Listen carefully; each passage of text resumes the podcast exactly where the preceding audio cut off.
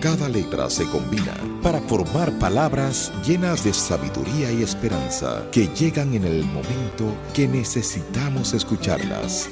A continuación, 120 palabras con Gerson Red.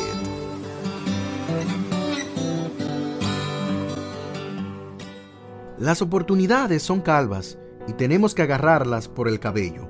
Todo el mundo puede entender esta frase y sabe hacer conciencia de la moraleja que ésta deja.